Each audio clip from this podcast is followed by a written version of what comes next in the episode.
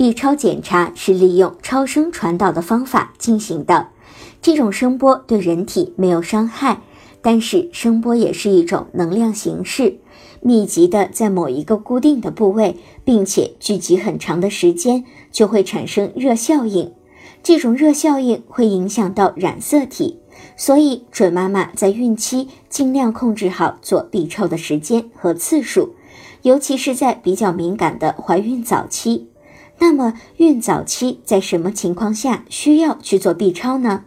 一、阴道出血时间长，有先兆流产的现象，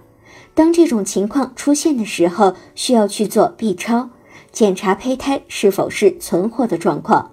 二、下腹疼痛不止，阴道有出血的现象，这种情况下需要通过做 B 超来排除异常妊娠，检查是否有宫外孕的情况。